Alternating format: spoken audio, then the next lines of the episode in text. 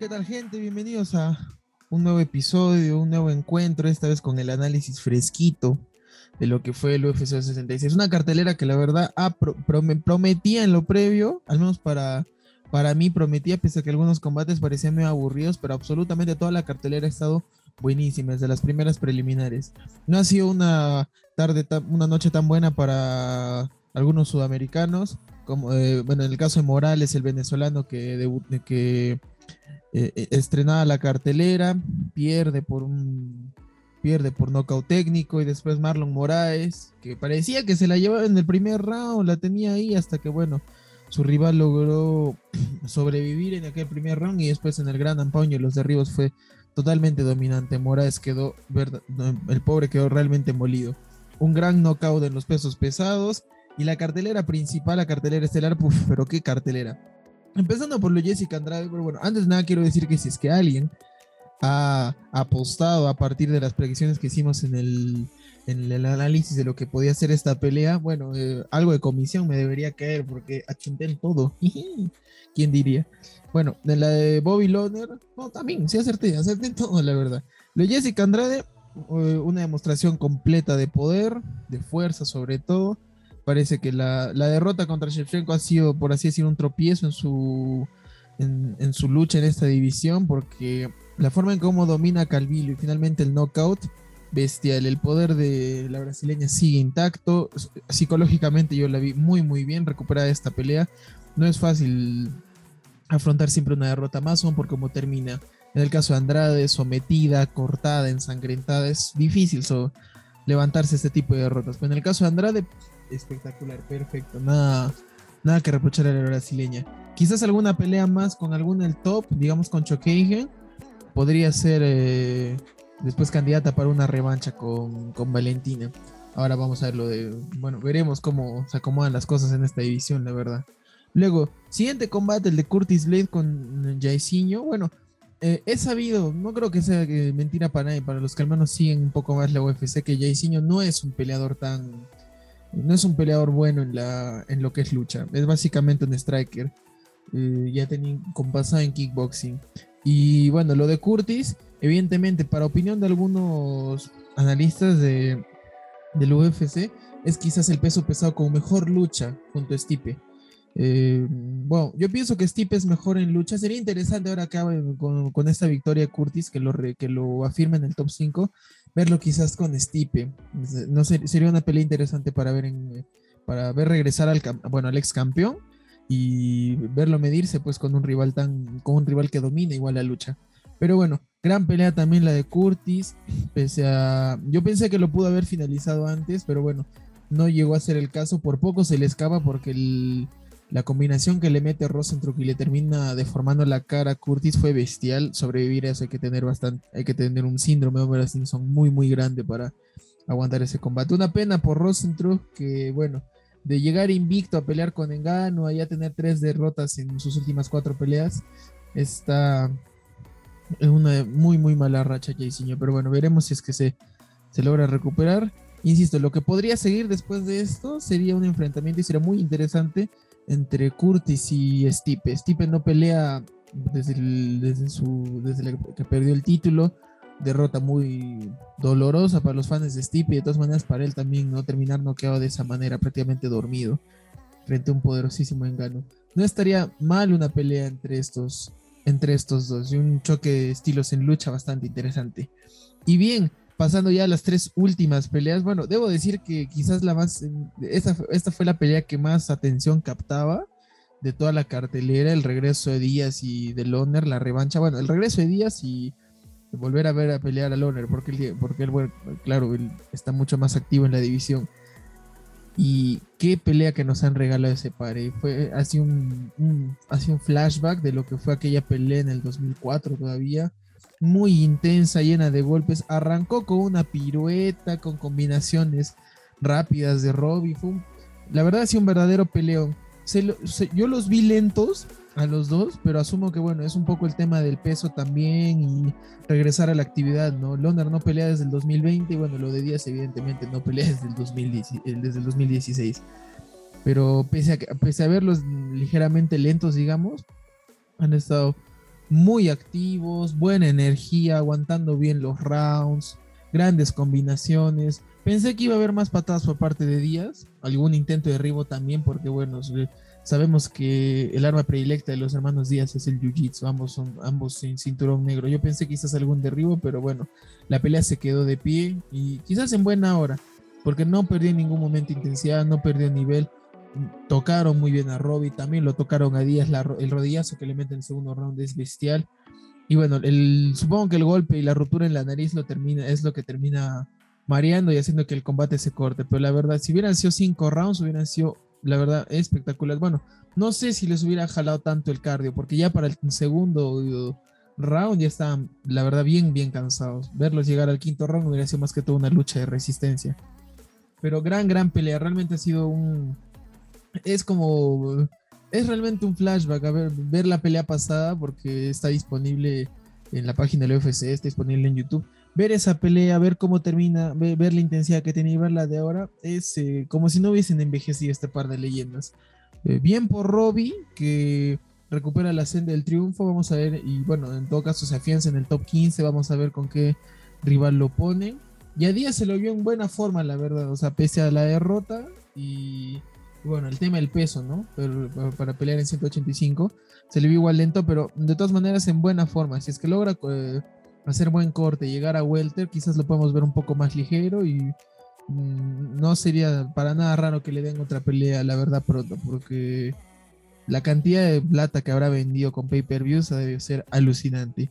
Y ahora pasando a lo que nos dejó Valentina, uh, Valentina, Dios mío sin duda es ya, mm, está de más decir que Valentina es la reina, diosa, potra absoluta de la división de las 125 libras. Ya prácticamente ninguna del top 5 puede ser rival para ella. La siguiente yo pienso que sería Andrade. Eh, si es que en una siguiente pelea demuestra igual el mismo nivel que tuvo hoy día. Revancha con Chokeigen, Calvilo ya no. Supongo que bajará un poco en el ranking tras la derrota. O dependiendo de cómo se dé la pelea de Amanda contra Juliana Peña, de repente una revancha con Amanda y cerrar la trilogía, quién sabe. Eh, Valentina ya en rueda de prensa dijo que no tienen, no tiene ningún rival en la mira, no tiene la intención tampoco de subir a la 135 ni de bajar a la 125. Bueno, un poco difícil tomando en cuenta que Namayunas es íntima suya, ¿no? Verlas pelear sería un poquito triste. Pero bueno, lo, que el dominio de Valentina ha sido la verdad espectacular. Yo pensé que la pelea iba a terminar a 5 rounds yo estaba lamentándome porque yo, yo, yo aposté a que iba a ir a menos de 4, con lo justo ganó en el, cuarto. Pero realmente, bueno, eh, quizás para algunos que no son, que buscan en, la, en el UFC más acción, quizás les resulta un poco aburrido el estilo de Valentina, pero la forma en cómo pelea, el movimiento que tiene, su juego de piezas, la verdad, muy, muy interesante de ver. Y en el primer round, a ver, un primer round de estudio entre las dos, la verdad es que Murphy no hizo mal papel, ¿ok? O sea, quizás eh, pecó de, mm, de qué sé yo, de, un complejo de inferioridad porque no metió mayor presión como en otras peleas y quizás hubiese sido, hubiese sido una mejor arma porque llega a conectar en un par de ocasiones a Valentina. O sea, Valentina te marca muy bien la distancia con las patadas, pero Murphy ni siquiera patadas lanzaba.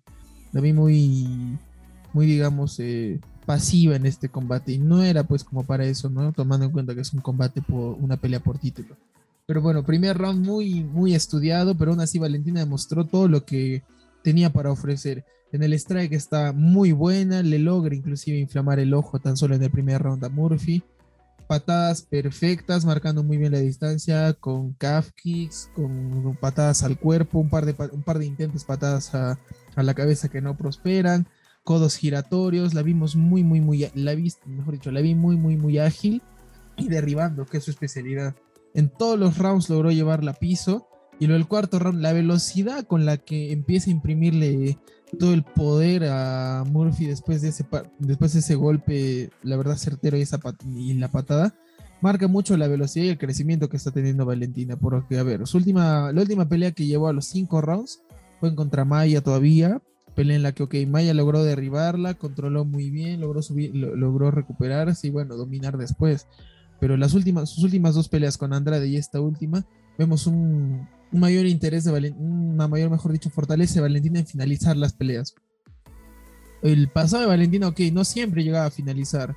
generalmente la las peleas iban a cinco rounds. Valentina muy inteligentemente haciendo una pelea para eh, contener el título. Pero en este caso, en estas últimas peleas la estamos viendo mucho más dominante, activa, derribando, conectando, golpeando. La, velocidad con la que remete a Murphy es lo que más me, eh, es lo que más me lleva a esta pelea. Su combinación 1-2 está cada, vez, cada vez mejor y la combinación con la patada también. Los derribos, prácticamente el 100% de derribos, Murphy no pudo evitar ni uno solo. El último en el, en el tercer round cuando la somete contra la lona, pero no es un intento de derribo propiamente, es más que todo controlar al rival. Y, al final, el derribo, la combinación de golpes y el gran ampón, los codos de Valentina que son prácticamente sables, que increíble. Sin duda, eh, reina absoluta de esta división. Yo no veo que tenga la verdad algún rival que le pueda dar talla. Murphy era una rival que yo pensé que le sí le podía dar talla. Le, termina alargando la pelea a, a cuatro rounds. Si es que se hubiese defendido mejor, quizás en ese golpe hubiera llegado a cinco rounds, quién sabe.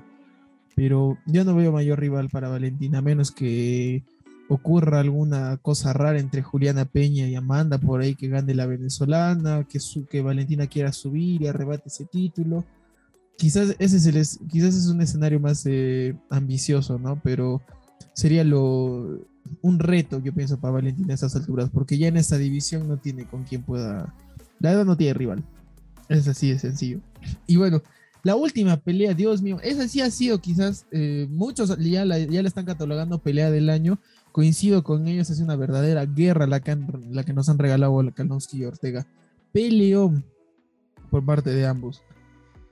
Y, en, cierto punto también se, dio lo que, lo que, lo que anticipé un poco en el análisis de la pelea, porque si bien Ortega ha tenido un crecimiento notable en su strike, porque lo llega a cortar a Volkanovski, algo que no veíamos en sus combates con Holloway, sobre todo el primero, porque en el segundo no recibió tanto daño, pero en el primero, pero lograr cortarlo eh, de la forma en como lo hizo T-City la verdad, sí marca un crecimiento en su strike.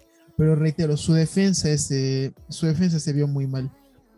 no voy a decir pésima, quizás es eh, desmeritar su trabajo, pero muy, muy mala defensa. De por sí, o sea, la ventaja de Volkanovski, pese a ser pequeño para esta división en cuanto a estatura, es que tiene, sin embargo, brazos largos, logra conectar bien. Contra Holloway, claro, le cuesta un poco porque Holloway tiene un juego de, un juego de defensa muy, muy bueno. Sin embargo, logra conectarlo, pero en este caso creo que si no me equivoco, cuando estaba revisando la estadística, el 60-70% de golpes conectados, o sea, el alcance muy bien aprovechado, la distancia muy bien marcada con las patadas. Dense cuenta, los golpes están cerdeos porque Brian termina con, la, con ambos ojos inflamados, con cortes, con la vista nublada. Pese a eso, tuvo, un par, mm, propiamente dos muy buenas oportunidades, Brian, de poder someter a Volkanovski, pero lo que me sorprende en este caso el campeón es su velocidad y el movimiento con el cual se libra. Un peleador que no, un, peleador quizás no del ranking, con ese sometimiento, con el par de sometimientos que intentó Brian, sobre todo el triángulo con la pierna, no se escapa. Bien difícil que se escape, pero la velocidad con la que asimila Volkanovski, la, los primeros, por así decir, la primera parte del intento de sumisión y después liberarse, qué velocidad, qué, qué velocidad la de Volkanovski. Sin duda, ahí, se da, ahí, uno, ahí uno se da cuenta cuando el luchador trabaja lo que la, tarea que le encomienda a su entrenador en este caso. Lo vimos con Brandon cuando somete a Figueredo, corrigió todo lo bueno que hizo en su primera pelea. Y en este caso hemos visto, hemos visto un Volkanovski mucho más rápido en la defensa, sin, sin mayor desesperación cuando se vio en peligro, porque Brian, le, el, primer intento de sometimiento, le arma muy bien el triángulo y con la posición era bien incómoda porque prácticamente todo el peso del cuerpo estaba en el cuello de Volkanovski y en el triángulo también le arma muy, muy buen triángulo, pero Volkanovski no se desespera, acelera, aprovecha el cansancio del rival y, en todo, y tras todos los intentos de derribo, de, todos los intentos de sumisión de Ortega, termina en un gran ampón de Volkanovski. La verdad, yo sí vi dominante completamente a Volkanovski, un, un 50-45 como la mayoría de los jueces lo vieron, incluso uno lo vio 50-44, o sea, dominio absoluto del campeón. Justo justa victoria, peleón la que regala. Bueno, se vienen muy buenas peleas adelante, pero por sí esta es muy buena candidata para ser pelea del año. Así que gente, ya vieron, las predicciones en este caso han sido acertadas al 100%. Para el 2, eh, ojo que el siguiente sábado hay otro evento estelar, el UFC 267. Después de mucho tiempo, el UFC está haciendo dos eventos estelares corridos. Se enfrenta, eh, la cartelera también va a estar buena porque tenemos la revancha de Peter Young con Sterling de la lucha por el título gallo y la segunda defensa de Blajovic, esta vez contra Glover Teixeira. Glover ha dicho que esta va a ser su última pelea de campeonar, supongo que de repente se retirará como campeón o de, repente, le dan alguna pelea más. Pero ya Teixeira anunció que va a ser su última pelea. Así que va a tener su cuota emotiva ese combate. Pero bueno, ya lo estaremos analizando conforme se acerque el día de la pelea. El UFC 66 ha estado bestial. Mientras la UFC no se baje ningún resumen en YouTube, vean las peleas, sobre todo la última, la de Ortega y la de Valentina, si quieren apreciar un despliegue de técnica bestial. Y obviamente, bueno, para la nostalgia, la del Honor con 10. Sin duda es una cartelera increíble. Así que, gente, aquí vamos dejando lo que fue el UFC 266. Ya con miras de lo que, de lo que se viene en la Champions, porque bueno, se vienen buenos partidos. Vamos a ver si es que ya podemos ir eh, lanzando candidatos en esta segunda fecha. En la primera, bien difícil, pese a que han habido resultados interesantes. Pero en esta segunda fecha es donde están verdaderos duelos. Ya podemos de repente ir dando algún favorito para este campeonato. Y también, claro, como ya les dije, el UFC 267 que se viene la próxima semana, gente. Ya saben, hasta la siguiente jugada.